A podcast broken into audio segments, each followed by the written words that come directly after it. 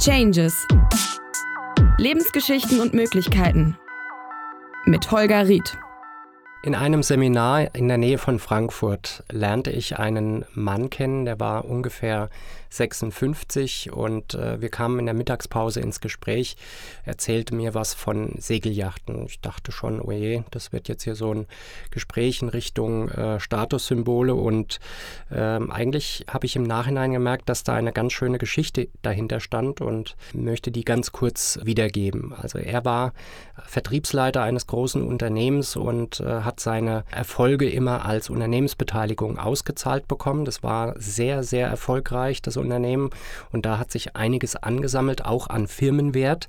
Und eines Tages wollte er, er war knapp über 50, wollte er äh, seinen Lebenstraum, scheinbar auch der Lebenstraum seiner Frau, sozusagen jetzt verwirklichen, solange man noch jung, so nannte er es, und mobil ist. Und in diesem Zusammenhang hat er seine Firmenanteile verkauft, hat sich diese Segelyacht gekauft, ist mit einem symbolischen Schlüssel zu seiner Frau gegangen, hat gesagt, Schatz, wir können unseren Lebenstraum jetzt endlich leben. Die Kinder sind groß, sie brauchen uns nicht mehr und äh, wir können jetzt eine Weltreise machen. Hier das Segelboot habe ich schon gekauft. Es gab einen Moment der Stille, die Frau guckte ihn an, wo war der Witz?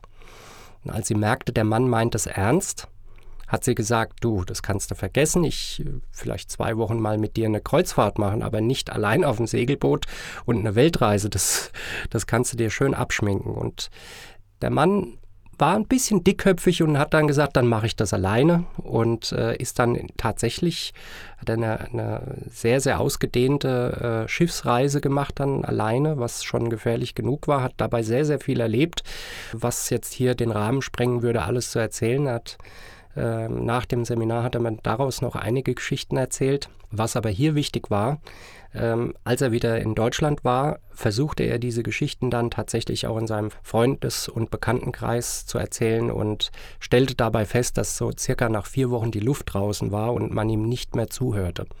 Er vielleicht sogar gelangweilt war von diesen Geschichten.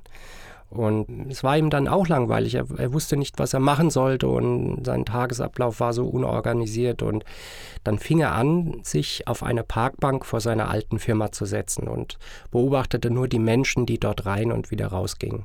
Eines Tages fasste er sich ein Herz und ging rein. Am Eingang bzw. am Empfang kannte man ihn schon nicht mehr nach ungefähr einem Jahr. Und er fragte dann sofort nach der Vertriebsleitung, geschweige denn nach der Vertriebssekretärin, die ihn noch kannte und sofort nach oben bat. Und dann bekam er sofort wieder sein Espresso gemacht und eine Zeitung gereicht. Und wie geht's Ihnen? Genießen Sie Ihren Ruhestand? Sie sind ja schlau. Und was da für alles für Sätze kamen. Und äh, das war ja ein, ein, ein Lobgesang auf, auf seine Person. Und das hat ihm richtig gut getan, sagte er.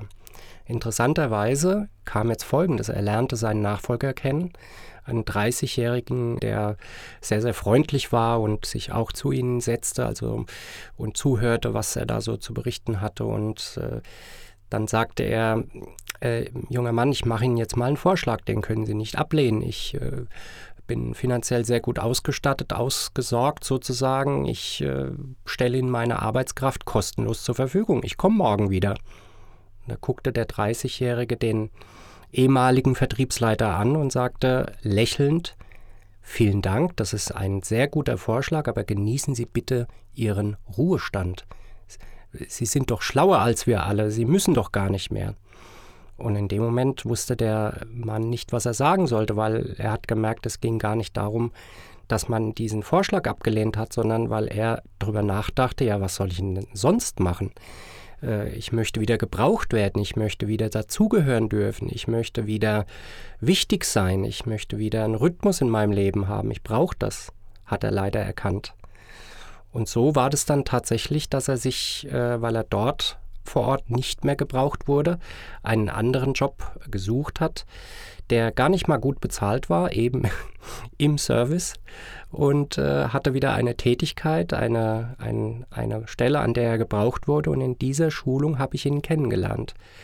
Und ein Satz ist mir sehr in Erinnerung geblieben, den er gesagt hat, als ich mein Ziel erreicht habe, habe ich gemerkt, wie weit ich von meinem Ziel entfernt bin. Changes. Erkenne die Möglichkeiten mit Holger Ried.